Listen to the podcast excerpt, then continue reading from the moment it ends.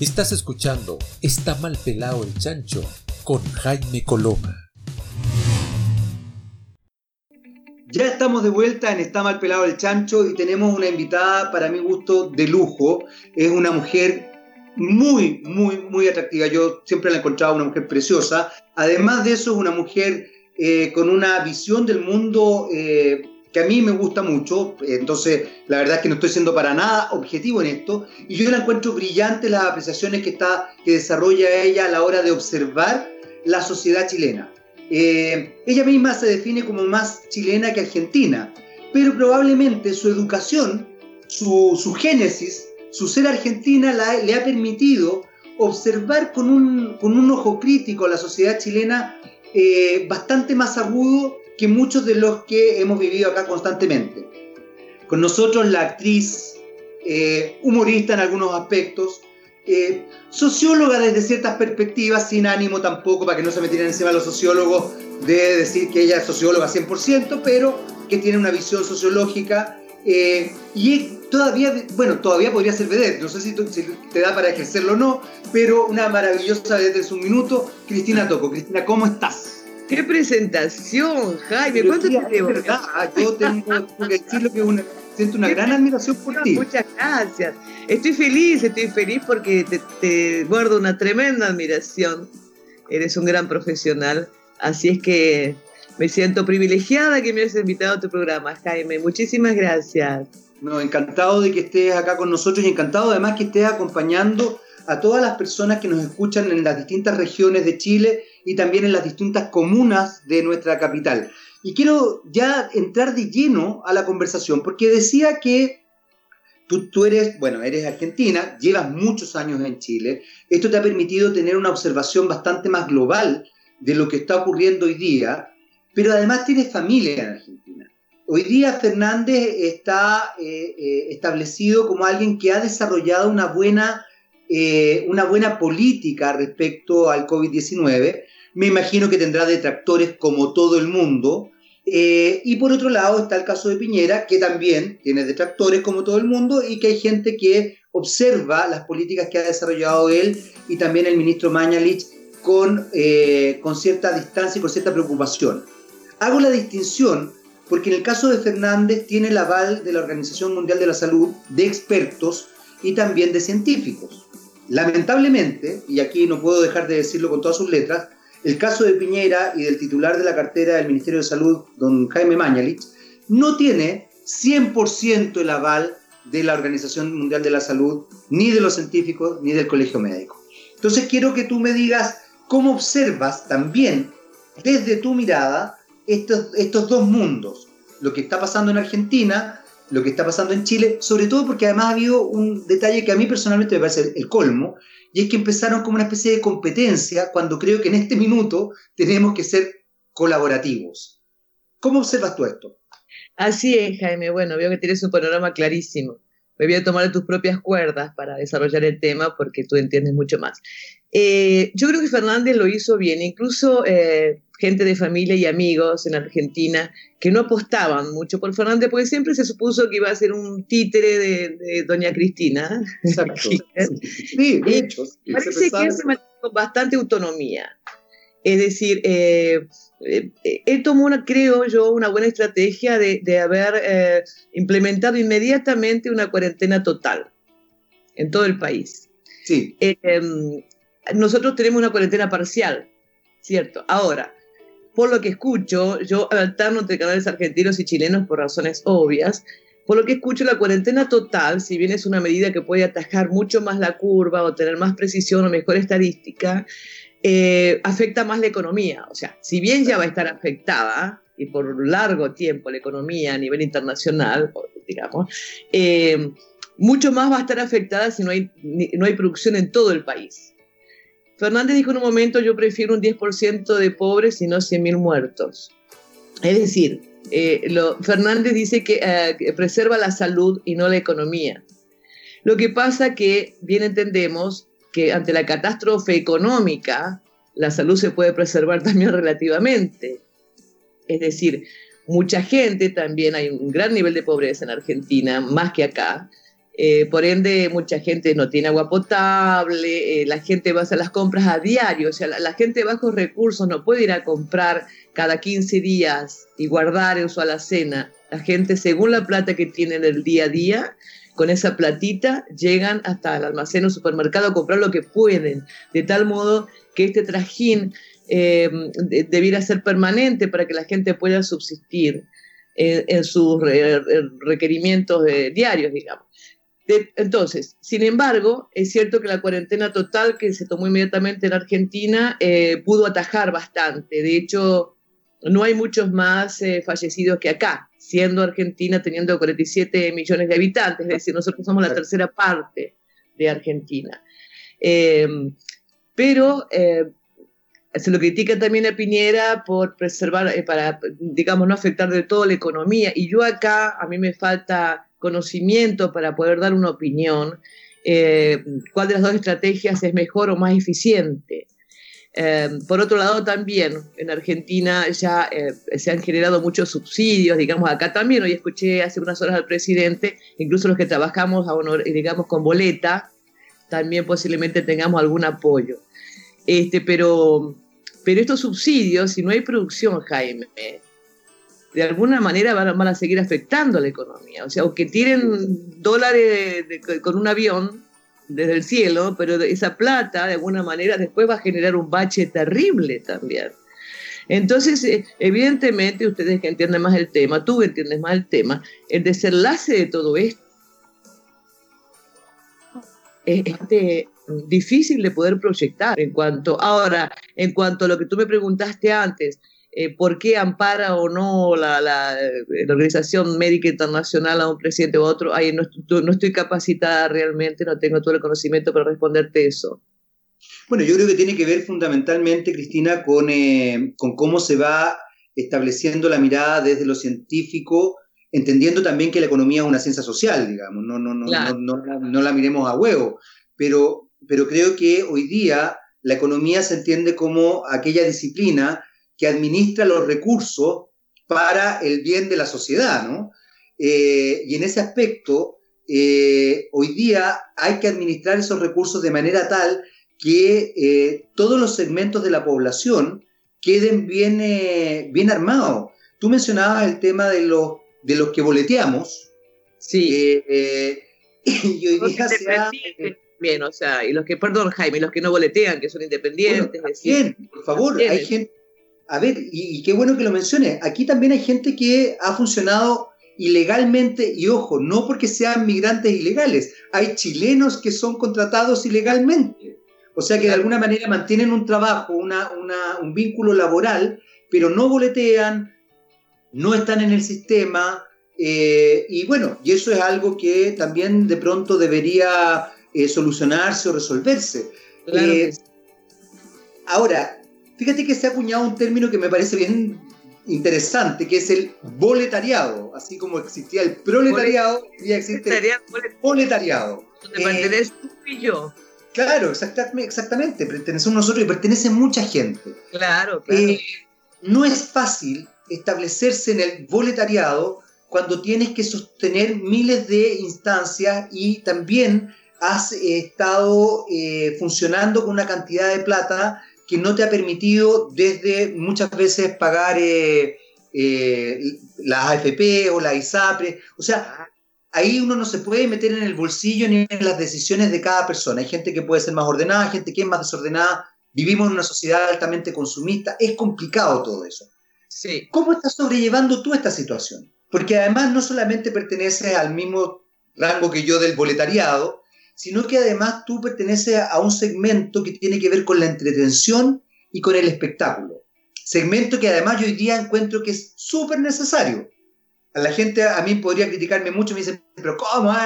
Yo creo que es súper necesario porque justamente para paliar la cuarentena, para paliar este encierro, para paliar la crisis, necesitamos algunas vías de escape. No todas, que no todo sea vía de escape, pero sí algunas vías de escape. ¿Cómo estás sobrellevando esta situación en este minuto? Bueno, eh, tocaste dos puntos que voy a tratar de responderte. Em, en principio, yo soy ordenada, es decir, eh, yo soy hija de inmigrantes italianos. Eh, de, abuelos que estuvieron en la guerra, eh, ya. en la Primera Guerra Mundial. Entonces, este, mis padres eh, fallecieron ya. Bueno, papá cuando yo tenía siete años murió y mamá murió en el año 91. Pero, pero eh, me han enseñado sobre las prioridades que ellos consideraban y que yo estoy de acuerdo en, en, mi, en, mi, en mi, cultura, en mi educación. Eh, yo apuesto, por ejemplo, aposté siempre a los ladrillos, como me decían ellos. Entre paréntesis hay un tema vigente ahora de Conjado y la, un edificio que Bueno, yo ahí tengo un departamento. Sí. no, no me digas nada, lo pagué cash en el 2012, ocho años. Y hoy día está ahí, con riesgo. Bueno, pues te tendrás que devolver la plata. No, pero que ahora le dio orden a la Corte Suprema que reciba el edificio a Hadwe. Bueno, en fin, pero no, no quiero dispersar, después lo hablamos. Em, entonces yo soy una mujer que nunca me di mayores lujos. O sea, yo, por ejemplo, nunca me compré un auto cero kilómetros. Jamás en la vida. Eh, siempre compré autos usados. Yo no uso joyas. Eh, si me regaló algún que otro novio, pero han dicho que lo uso feliz, pero yo no invierto en una joya, no es algo de que, yo privilegie esas cosas, no me compro ropas caras, este, mm, soy busquilla, es decir, em, sobre todo porque me cambió mucho la maternidad también. O sea, yo eh, añoré mucho este hijo que tengo, me costó mucho tenerlo, y la maternidad también me eh, afiató aún más esta cosa de, piramidalmente, de acuerdo a, mis expectativas, poner cada cosa en su lugar. En cuanto me refería a los ladrillos, eh, ¿qué, te quiero explicar con esto? Que todo lo que yo logré economizar eh, como no tengo ningún manejo ni conocimiento ni colchón de riesgo con mis platas, trato de, lo traté de usar en, en, inmueble, es decir, tengo mi departamento propio, tengo otro departamentito más pequeño que, que, lo arriendo y otro departamentito en, esta, en este edificio que Jadwe no quiere recibir y que no lo va a tener que recibir. Eh, no significa esto que esas platas de arriendo me puedan eh, procurar ir a comprarme una cartera cara, que, con, suerte pagar los gastos básicos. Pero para mí el techo, Jaime, ha sido siempre prioridad. Por ejemplo, ¿eh? te, lo trato de graficar como, como es mi, mi configuración eh, de, proyección económica. Em, otra cosa que nunca dejé de pagar, nunca, es eh, la ISAPRE. Es decir, lamentablemente este es uno de los pocos países que no tenemos un sistema de, salud eh, pública. Pública. Exacto, Entonces hay que ser honestos. Si, si, si, te, si no tienes una ISAPRE, es, hay mucha carencia en nuestro sistema de salud, muchísima. Bueno, ha quedado en evidencia ahora, de hecho. Exactamente. Es, interesante ese punto. Te voy, a, dar al tiro la palabra, pero que me, parece muy importante lo que acabas de decir porque la gente quizás ignora que en otros países, entre ellos Argentina, la salud pública es muy sólida, es muy buena. Eh, en Inglaterra no existe la salud privada, no existe, se atiende en salud pública desde la reina, desde Johnson hasta una persona que vive en situación de calle. Entonces, también para que entendamos que eh, la salud pública no solamente es un derecho, sino que efectivamente en muchos países, algunos que pueden estar mejor o peor que nosotros, funciona y funciona bien. Entonces me parece muy importante, por eso hago esa distinción. Por favor, continúa, Cristina. Sí, justamente, y las ISAPRES realmente que yo encuentro que es abusivo. Jorge, perdón, Jorge, cierra la puerta, Perdón, eh, a la audiencia, pero que mi hijo se, se, para que vean que estamos conversando realmente. Ahí está. Este, sí, bueno, la gente sabe que estamos en nuestras casas. Eh, te decía que es abusivo de repente lo que cobran las ISAPRES. Yo, por ejemplo, me enteré que me cobraban, no sé, como se me olvidó revisar eh, mi plan en los últimos años, hasta hace poco me cobraban maternidad. Tú entenderás que después de los 60 años, excepto que sea un, milagro bíblico, no, no sé, que se vuelva a escribir. Existe, existe. No, no, sé si era Sara, pero hay, hubo una que, fue un milagro. claro, y de hecho se llamó Isaac, creo, porque Isaac significa risa, ¿no? Que cuando le dijeron que estaba embarazada se puso a reír, entonces eh, dijo, no puede ser. Bueno, algo así, si me equivoqué y alguien me puede corregir, eh, que lo haga. Bueno, entonces, eh, sin embargo, yo no dejé de pagar mi SAPRE nunca. Es decir, si tengo que ajustarme, yo no tengo problemas. Eh, yo he pasado, yo nací en un hogar, en una casa de trabajadores italianos, Eh, mi padre tenía un local de, venta de zapatos con otros dos socios y mamá dueña de casa. Cuando papá murió, que éramos muy chicas, yo tenía siete años, mi hermana tenía nueve y la otra doce. Eh, mamá una italiana que no tenía idea del mundo exterior, o sea, eh, tenía sus dotes artísticos bastante flojona para tocar piano y para pintar, es decir, no lo hacía muy bien, pero es lo que le gustaba hacer, pero, pero digamos no tenía, no tenía relación con el mundo exterior, porque la típica eh, educación italiana de, de, esos años. De tal modo que los socios de papá eh, estafaron a la viuda, que tenía en ese momento 41 años, la viuda, y pasamos épocas muy difíciles. Hemos pasado pobreza, eh, yo empecé a trabajar mientras estudiaba, yo a los 15 años ya trabajaba. Entonces, este, yo conozco todos los estilos de vida, Jaime. Mm. Conozco lo que es estar en abundancia, y no solo por mi propia vida, por gente que he convivido también. ¿Para qué voy a mentirte? He tenido parejas de mucho dinero que viví como reina, he tenido parejas que no. Por mis propias gestiones he pasado, he pasado pobreza y he pasado abundancia. Si tú me preguntas hoy por hoy cuál es mi conclusión, me doy cuenta de cuántas cosas no necesitaba. Impresionante eso. ¿Cuántas cosas no necesitaba? Ahora miro, de repente, a mí, por ejemplo, me gusta la, la pintura, ¿no? Eh, sí, hay, hay que, que, no la gente no lo está viendo, pero tienes cuadros preciosos, de hecho. Me gusta mucho la pintura y, y esa es un, una inversión que no, que no me quejo, ¿no? Pero ¿sabes qué pienso ahora? Digo, por ahí hice mucho esfuerzo y si me, me besa el murciélago, ojalá que no, pero si me afecta este, este, esta porquería de virus, si no sobrevivo o, o cualquier otra, mi hijo sabrá cuánto, cuánto, cuánto esfuerzo hice por cada una de estas pinturas, o posiblemente se, se, enamorará de alguna chiquilla que le diga, oye, me gusta esa pintura, me la regaláis. y la madre se sacó la cresta para comprarla. Entonces digo, no me arrepiento, por ejemplo, de esta inversión, pero de otras, dentro de las pocas que tengo, de las pocas que tengo, digo, hacía falta.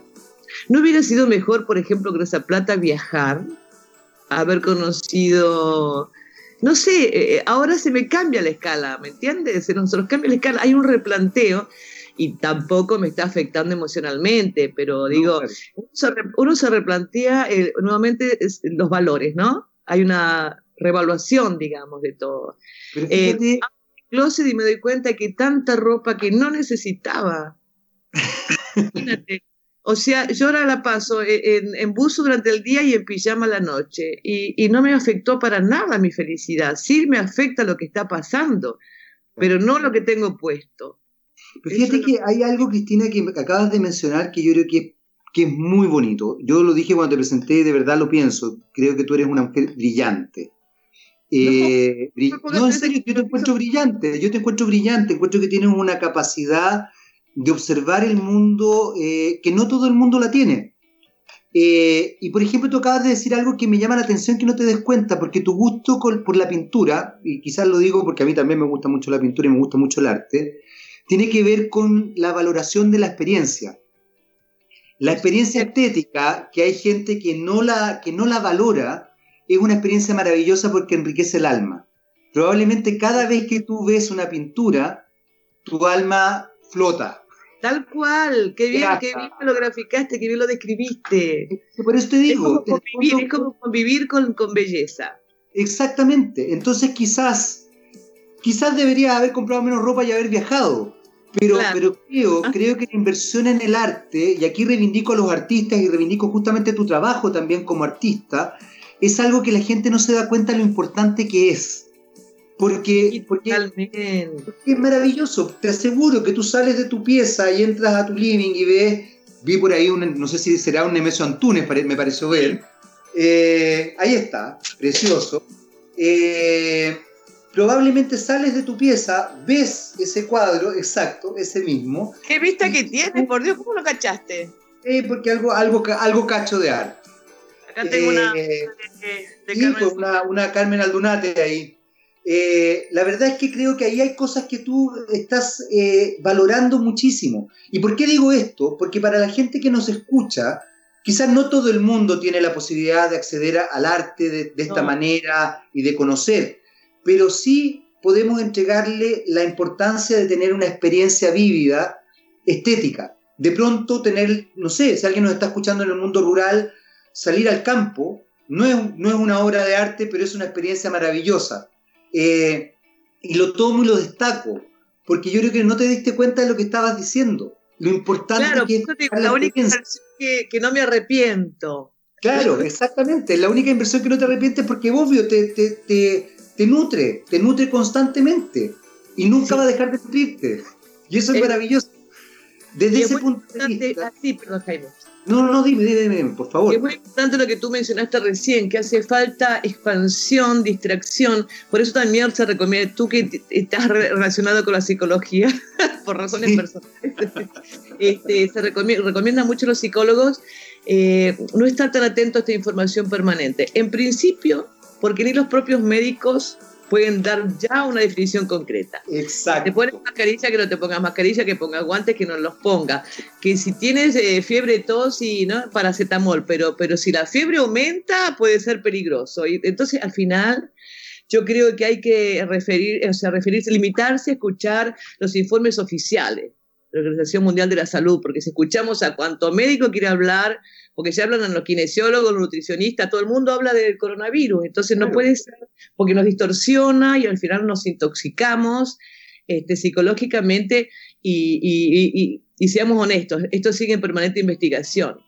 O sea, de hecho, antes se decía que, el, que ya había eh, transcurrido la enfermedad, no volvía a contagiar, ahora se supone que puede volver a contagiar, antes que la cuarentena de 15 días y ahora que es más de 15 días porque el virus puede llegar a sobrevivir o a, volver a aflorar. Bueno, entonces el final es terrible. Sabemos sí que tenemos que lavarnos, que, que quedarnos en casa en tanto se pueda, lavarse las manos, higiene permanente, eso lo sabemos, pero de ahí en más ni los médicos pueden precisar nada.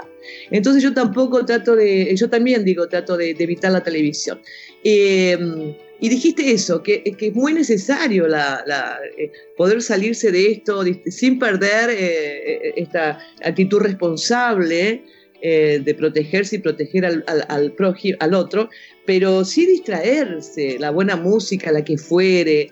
esto, mirar, mirar imágenes tiene mucho que ver, mirar, mirar belleza tiene mucho que ver. No más que asomarse a una ventana y ver un árbol frondoso. Eso ya te devuelve, te devuelve a la vida. Este, es, muy necesario, porque las personas siempre nos acomodamos, Jaime, en los, en los rincones de tragedia. ¿Tú te das cuenta? Sí, que nos, y tan difícil reírse.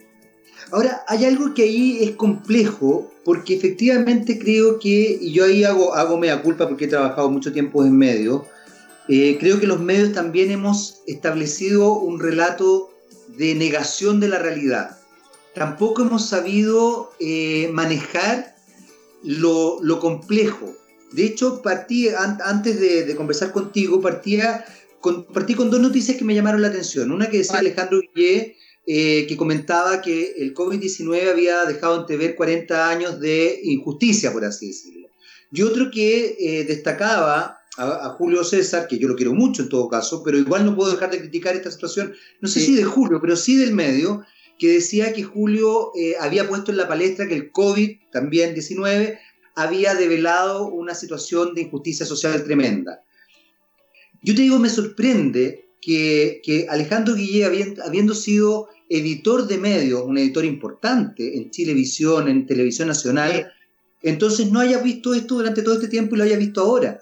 Y también me parece importante o me parece llamativo que Julio eh, lo enarbole como una gran visión cuando tuvimos un estallido social hace poquitos meses atrás, justamente que hablaban de la injusticia social, claro. antes del COVID-19. Entonces yo creo que aquí el equilibrio es tremendamente importante. Yo hoy día creo que más que nunca se necesitan espacios eh, de, de divertimento, espacios de conversación, espacios de joda también, espacios de entretención, eh, incluso espacios de conversar en serio y en broma, un poco lo que estamos haciendo ahora. Y, como tú muy bien decías, darle cabida en la justa medida a los expertos, expertos en, medicina, expertos en, eh, virus, expertos, me imagino que en estadística y en economía, claro, pero expertos, no, eh, no sé, el diputado X que no es experto hablando de la última, a menos que se tome una decisión real y consciente. Ahora, ¿cómo hacemos para que efectivamente los medios, que hoy día parece ser que no logran ver eso, se den cuenta lo necesario que está haciendo cambiar un poco las plataformas y las parrillas programáticas y tener, insertar con altura de mira, con inteligencia, espacios de entretención, que son muy necesarios. ¿Qué crees que pasa ahí? Bueno, eh, yo me postulo, eh, en todo caso, cuando cierro la parrilla. yo te postularía de todas maneras. Este, sí, eh, tú conoces más las estrategias de prensa. Jaime, no sé por qué, y esto no, no, solo en Chile, en Argentina, son los países que más conozco, también se instalan en, en estas informaciones este, catastróficas permanentemente.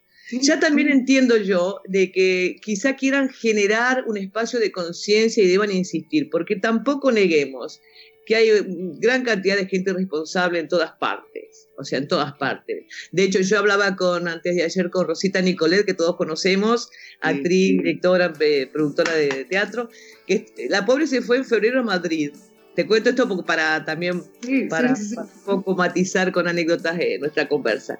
Se fue en febrero, ella tiene un departamentito de Madrid y se va normalmente en el mes de febrero, digamos los veranos de acá se va y bueno, pero va para pasarla bien, para ver teatro, ver a parte de su familia, sus amigos, ella es de, nacionalidad española, a pesar de que lleva mil años en Chile.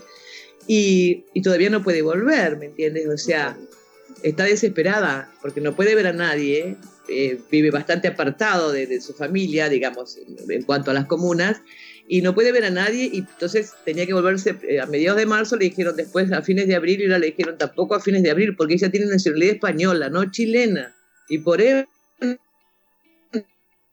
no tiene todavía ni la posibilidad de llegar a Chile, donde están sus hijos, sus nietos, su familia, etc.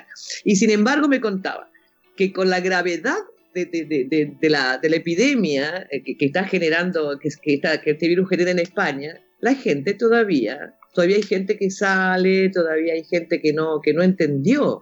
En Argentina pasa lo mismo. En Argentina hay cualquier cantidad de detenidos a diario y acá también pasa. entonces, entonces, volviendo al punto de partida, digo, quizá eh, como estrategia la prensa eh, deban entre comillas, alarmar más de lo que se debiera, pero para que se genere este estado de conciencia. Porque todavía hay gente que no entendió.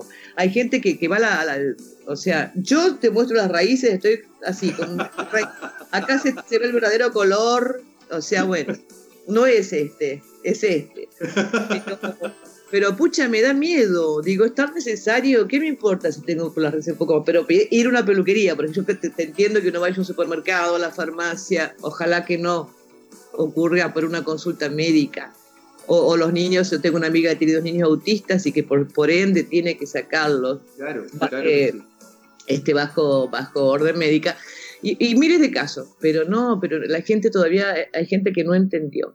Ahora, los espacios de detención, sin duda. Y también se me ocurre, aunque ya lo habrás conversado, los espacios de solidaridad. No sé si acá, ahí, ahí me declaro ignorante. En Argentina funciona una organización de gente joven, o sea, llamando a un número para aquella gente, al adulto mayor, llama un número y le adjudican un voluntario un voluntario determinado, ¿no? Ni, no es que un día uno, otro día otro, uno determinado, con todas las precauciones, manteniendo la distancia social a dos metros, mascarilla, guantes, todo, y le va a hacer las compras y atiende al adulto mayor que esté solo, sin posibilidad de salir a la calle. No sé si acá exista, pero sí existe, estoy segura, como en este edificio, yo por ejemplo tengo un vecino acá, son tres departamentos por piso y tengo un vecino muy mayor que tiene diabetes y, tuvo, eh, y tiene tres bypass, etcétera, etcétera. Entonces asistimos, tenemos un WhatsApp en el edificio y nos asistimos, nos ayudamos. Eh, creo que sí hay que generar esos espacios de solidaridad, que esperemos que, que luego se mantengan, porque es lindo, hay muchos memes, que esto nos va a ayudar a cambiar, que no sé qué. A mí me da un poco de susto, Jaime, porque cuando los individuos nos encontramos en situaciones desesperadas y cuando hay que sobrevivir y cuando no hay plata, que es lo que va a pasar cada vez más, y tenemos que traer alimentos a la casa, no sé hasta qué punto vamos a mantenernos tan solidarios cuando tienes que alimentar a tu propia familia, sin, sin mencionarte otras cosas que prefiero que no vayan a pasar. Eh, lo mismo está pasando con los adictos, es decir, en este momento, y felizmente me imagino que está restringido el ingreso a las drogas que, vienen por aviones o por, lo que fuere, pero el adicto, que es una enfermedad, va a necesitar esa droga, por lo que puede también... Mira, ahora yo estoy alarmando peor que la prensa, estoy cagando peor Es que sabes, Cristina, no, yo creo que es súper interesante lo que estás diciendo. Es una visión muy interesante, porque creo que justamente esas son las cosas que tenemos que empezar también a conversar. A, ver, eh, yo creo que yo creo que esta es una oportunidad para empezar a ver situaciones reales. Nos hemos acostumbrado, por ejemplo, a confundir la caridad con la solidaridad. Y la solidaridad, como tú bien lo dices, debería ser una forma de vida. La caridad es aquello que se hace como para sentirse bien. Nos hemos acostumbrado a solucionar las cosas a, punta de bingo. De hecho, tenemos un institucionalizado, un gran bingo, aquí se me va a tirar todo el mundo encima, que es la Teletón. Que no es que yo esté en contra de la Teletón, pero la estructura de bingo a mí me parece que es que por lo menos pensémosla. Ya ni siquiera la voy a cuestionar, pero pensémosla. No, y otra cosa, Jaime, conmigo se enojan también. Yo, bueno, yo llegué a Chile por una Teletón, estoy muy agradecida eh, y sé desde adentro cómo funciona pero ¿por qué todo dirigido a la Teletón? Hay un montón de otras organizaciones que están desfinanciadas, hay otras incapacidades que están desfinanciadas. Eso es lo que no entiendo, ¿por qué no administrar un poquito mejor? o repartir un poquito más, ¿no? Hay muchísimas organizaciones que necesitan también apoyo y, están a la deriva. Bueno, son cosas que habrá que ir dilucidando con el tiempo y, y, con criterio. Pero por eso digo, estamos en un ejercicio, como bien dijiste, Jaime, eh, y, ojalá estemos dispuestos a practicar la solidaridad. Pero esta solidaridad, en la medida que no se tomen, eh, que, no, que no se pueda manejar eh, esta crisis un poco más equitativamente, no sé hasta dónde puede llegarnos la solidaridad. Eso es lo que me preocupa, honestamente. Pero eso me parece que es una preocupación tremendamente válida. Por eso te digo que no, no, no me parece alarmista, me parece realista. Y creo que eso también es una distinción que tenemos que empezar a manejar todos aquellos que trabajamos en las comunicaciones. Por eso te decía, cómo, cómo, cómo trabajar, comillas, ojalá se entienda lo que voy a decir, el pesimismo. No ser alarmista, porque a veces siento que los medios son alarmistas, pero no realistas. Y creo que lo que tú estás poniendo en, en el foco es en el realismo, es decir, bueno, tenemos adictos en Chile, tenemos adictos en Chile que probablemente están pasándolo muy mal y que pueden generar instancias muy complejas de violencia o por producto de su enfermedad. O delincuencia, delincuencia. O delincuencia directamente. Tenemos, bueno, eso es lo que uno tiene que empezar a ver, porque la sensación que uno tiene es, es que la, la, la sociedad se construye en escondamos debajo de la mesa, no veamos la realidad y sigamos joda. Qué gran cosa, perdón que te interrumpa Jaime, pero no te puedo dejar pasar esto que acabas de decir que es maravilloso, o sea, lamentablemente maravilloso. Esta es una sociedad que, no, que les cuesta mucho enfrentar la realidad. Por ejemplo, la muerte. Olvidémonos del coronavirus. La muerte que es el único hecho real eh, eh, desde que nacemos. Eh, o sea, la única cosa concreta de que nacemos que nos va a suceder es morirnos. Yo he notado siempre eso.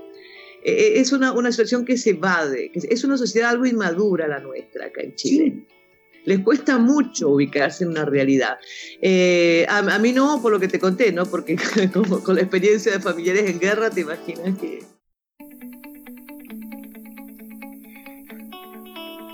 Algo, algo acaba de pasar eh, con Cristina, lamentablemente eh, se nos cortó la comunicación y bueno, es algo que puede ocurrir en estas circunstancias en las que estamos trabajando, para que ustedes lo tengan claro también. Eh, obviamente estamos haciendo este programa de manera remota, Cristina está en su casa y nosotros estamos trabajando desde, desde otras distancias y otras dinámicas, ¿no? Lo advierto porque puede ocurrir nuevamente lo que acaba de pasar con Cristina Toco. Sin embargo, no quiero dejar pasar lo que ella acaba de decir. Eh, nos cuesta enfrentar la realidad. Efectivamente nos cuesta enfrentar la realidad. En general tenemos una visión más bien eh, distanciada de la realidad. La realidad es algo que nos da mucho miedo y no nos damos cuenta que cuando enfrentamos la realidad efectivamente tenemos la posibilidad de ir resolviendo los problemas. La única forma en que uno puede resolver realmente un problema es enfrentando la realidad, es estableciendo una mirada concreta del hecho que me afecta y también enfrentar la realidad emocional a la que me estoy entregando, porque no podemos negar las emociones que sientes, no podemos hacernos los lesos con las emociones que sientes. Eh, y en ese aspecto creo que, Cristina eh, nos dio una pauta muy interesante que tiene que ver con cómo, en definitiva, confrontar la realidad, establecer una mirada concreta de lo que está pasando y además tener la capacidad de ver qué nos está pasando con esa realidad es la vía para empezar a eh, tomar decisiones correctas. En general, yo diría que lamentablemente en nuestro país eh, no somos buenos para esto. Al contrario, lo decía justamente hace un rato cuando estábamos conversando con Cristina, tendemos a esconder las cosas debajo de la mesa o a ponerlas debajo de la alfombra, hasta que ya es inevitable el tema. Eh, desde ese punto de vista, siempre, siempre, siempre, muchachos, muchachas, enfrenten la realidad. Creo que es una forma real, sana y positiva de sanarse y salvarse en situaciones complejas. Por muy dura que sea esta realidad, enfréntela. Por lo menos en su cabeza, enfréntela. Vamos a hacer un breve corte. Lamentablemente no hemos podido volver a, conectarnos con Cristina, pero seguimos aquí con Estama el pelado del chancho. Vamos y volvemos.